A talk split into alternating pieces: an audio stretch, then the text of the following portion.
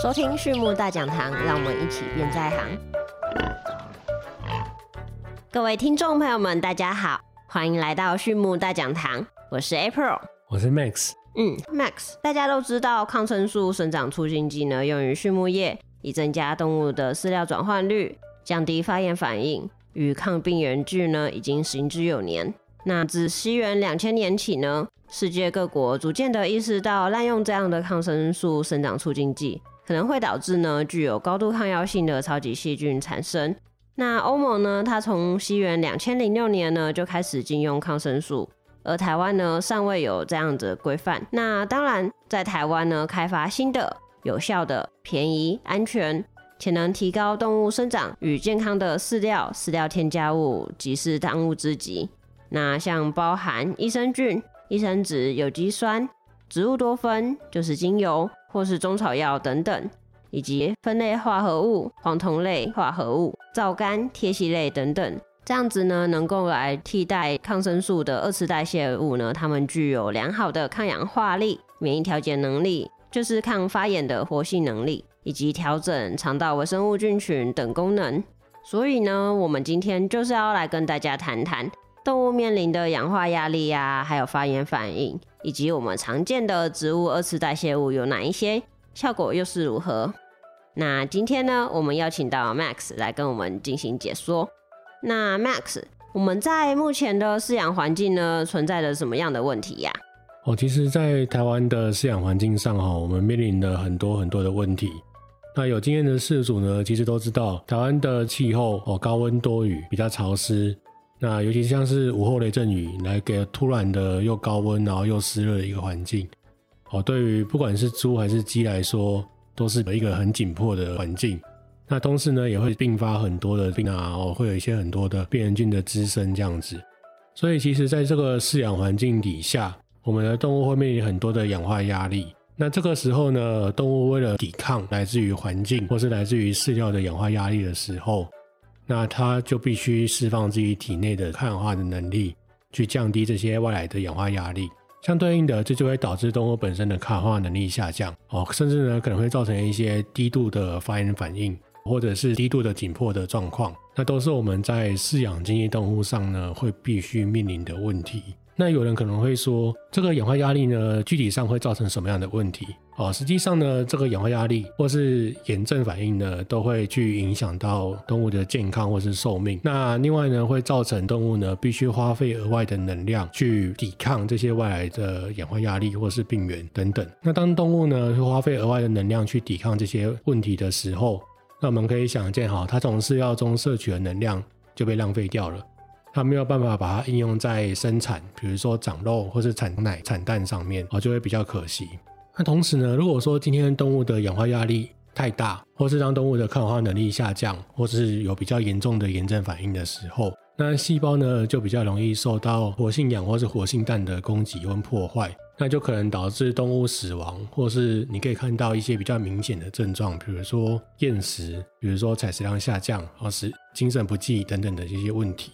那在面临紧迫哦，不管今天是热紧迫还是冷紧迫，或是这个病原的紧迫，或是微生物感染，或是不适当的昼夜节律哦等等的这些环境压力的时候，也有可能会去造成动物的生理有一些变化，或者产生一些异常。那造成说动物本身呢，它抵抗外来的病原，或是抵抗外来的这个活性氧的能力呢，有一个下降，也可能导致呢心血管疾病，或是皮质醇的浓度会提高。那可能有人会说，诶，动物得到心血管疾病会有什么样的问题吗？哦，这个可能呢，在一些比较大型的动物，比如说反刍兽，比如说猪，尤其是种猪或是种鸡来说呢，就会比较容易有一个猝死或是暴毙的现象发生。那对于肉猪或是肉牛来说，也可能会比较容易有猝死的一个现象。那如果是慢性的紧迫造成的这个皮质醇的浓度的提高，都会去造成动物的饲料效率。生产性能有一些下降，那也可能呢去降低动物本身的育成率。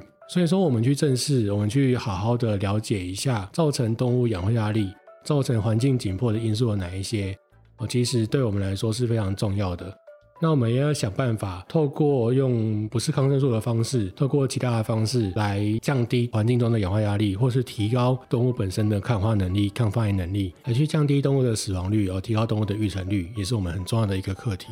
嗯，所以动物呢，它面临到的氧化压力问题，可能源自于外在环境，或者是它内部的情绪而造成的紧迫，这样子嘛。那 Max，具体来说呢，氧化压力实际上会造成什么样的一些问题呀？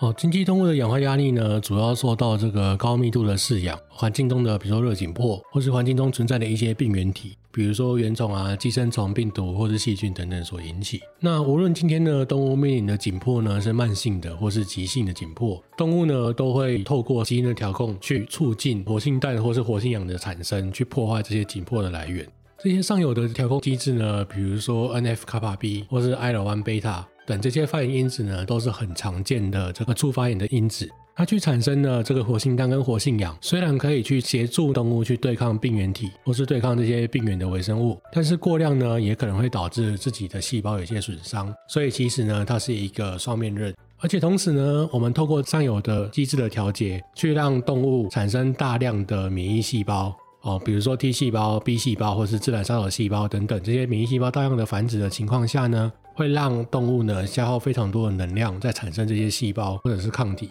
那相对呢，经济动物呢都会造成一些负面的影响。哦，那有一个比较大家都有看过的例子，就是在我们做防疫计划的时候，当我们帮猪或者是帮鸡打疫苗的时候，体内会产生抗体。那那几天哦，可能鸡就不会下蛋，或者是生长就会比较慢一点点，产食量下降。生长效率变慢啊，等等的问题。好，那主要的原因呢，就是因为疫苗打下去之后，它会有一个增强动物免疫反应的一个状况，好，让动物可能产生抗体，可能产生 T 细胞、B 细胞，那消耗了比较多的能量在这个地方。啊，同时会有一些红热肿痛的现象发生，那也会让动物呢采食欲下降。就像我们之前在打新冠肺炎的疫苗的时候，哦，可能会有发烧，可能会有头痛，可能会有肌肉酸痛等等的问题。哦，这些状况就跟动物打疫苗的时候是类似的。那它最主要的原因就是刚刚所说的，哦，去增强你的免疫系统，消耗能量去产生这些东西，然后去降低你本身的呃生产效率。面临过度的这个氧化压力或是发炎反应，动物其实本身呢也会有一些抗氧化的系统来去降低氧化压力对于健康细胞的影响。好，那依照作用机制的分类呢，动物的抗氧化系统呢，哦，可以简单被归类成酵素类或是非酵素类的两种抗氧化系统。那前者呢，就包含了 SOD 哦，超氧化物歧化酶，或是谷胱甘肽 GPS 啊这两种酵素的系统。这两个酵素的系统呢，透过还原被氧化的电子载体，或者是将活性氧的水解哦，然后来达成这个抗氧化的作用。那像非酵素类的抗氧化的系统呢，就包含 Nerf2 或是 Nerf2 的效因子。那透过呢，直接将自由基转移来达成这个抗氧化的作用。那如果说我们在饲料中呢，去使用一些多酚类，或是类黄酮，或是这个植物萃取物、滋生剂哦等等的这些分类的物质，那它可以直接跟自由基去做结合，那也可以去增加宿主的 SOD-GPS 的活性，还有 Nf2 的产生，哦，借此去提高动物的抗氧化能力。那除了刚刚提到的氧化压力之外呢，其实动物呢很容易受到环境紧迫或是微生物的感染，而处于慢性的发炎状态。那也就是说，动物必须花费额外的能量呢，去产生这些发炎因子。同时呢，它可能会精神萎靡，哦，它可能食欲不振，它可能生产效率会降低，哦，所以说呢，呃，发炎反应呢，虽然可以抵抗外来的病原，但是也可能会对动物本身造成一个伤害。那常见的发炎因子就跟上面提到的哦，F 卡巴 B、L 1贝塔这两种常见的发炎因子，它会促使动物产生大量的一氧化氮。产生的这些活性氮呢，来对抗外来的因子。那所以说，如果我们能避免呢动物产生过度的发炎反应呢，其实是可以去降低动物的能量浪费，那也会去降低动物的猝死的几率，避免它因为发炎反应太过于剧烈而猝死。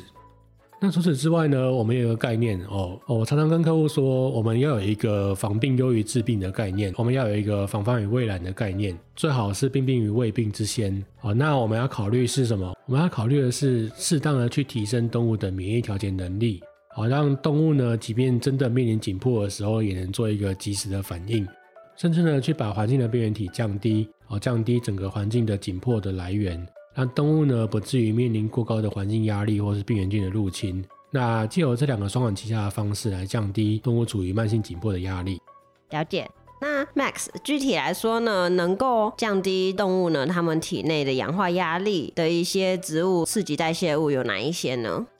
常见的这些植物的刺激代谢物呢，就包含了多酚类、黄酮类或是皂苷、铁烯类等等的化合物。那这些物质呢，本身具有很强的抗化能力，哦，主要呢去透过直接跟自由基的结合，去抢走自由基的活性电子，去降低自由基的本身的氧化压力。那同时呢，也可以在动物采食后呢，去提高动物的内源性的，比如说 SOD、GPS 等等的活性，间接的去提高动物的抗氧化能力跟免疫调节能力。那植物中常见的这个分类化合物呢，包含芦丁、蟹皮酮、奎宁酸、绿原酸、儿茶素等等这些物质。那这些所谓的分类化合物呢，它可以去提高动物的抗氧化力跟抗菌的功能。那透过呢去螯合病原菌在生存上所必需的金属离子，去破坏病原菌的细胞膜，然后让细菌没办法生存。那同时呢，本身也可以去抢一些比较高能的活性电子，去降低动物的氧化压力。那另外刚刚有提到的类黄酮，它也是属于分类化合物的一种结构。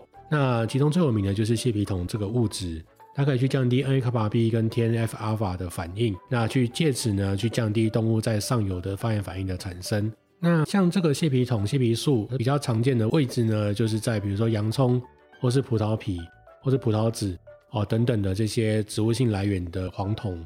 那另外一个部分呢，就是类儿茶素或是儿茶素类的一些分类化合物，比较常见的包含表儿茶素、表莫石子儿茶素，或者是儿茶素莫石子酸酯哦等等，这些都是常见的儿茶素的种类哦。比较常见呢，会在一些比如说茶叶的副产物、茶叶的下脚料或是这些碎屑等等里面出现。那这个分类化合物本身呢，也有非常强力的抗氧化能力跟抗发炎反应。那同时呢，它可以去抑制脂肪酸合成酶的产生，哦，去降低动物肥胖的问题。那间接呢，去降低呃动物的体脂的比例，去提高瘦肉的产量。那也间接的去降低因为脂肪过多造成的低度发炎反应的问题。嗯，好的，谢谢 Max 今天的分享。OK，那我们今天的分享呢就到这边。最后呢，再次感谢大家收听，还有 Max 的分享。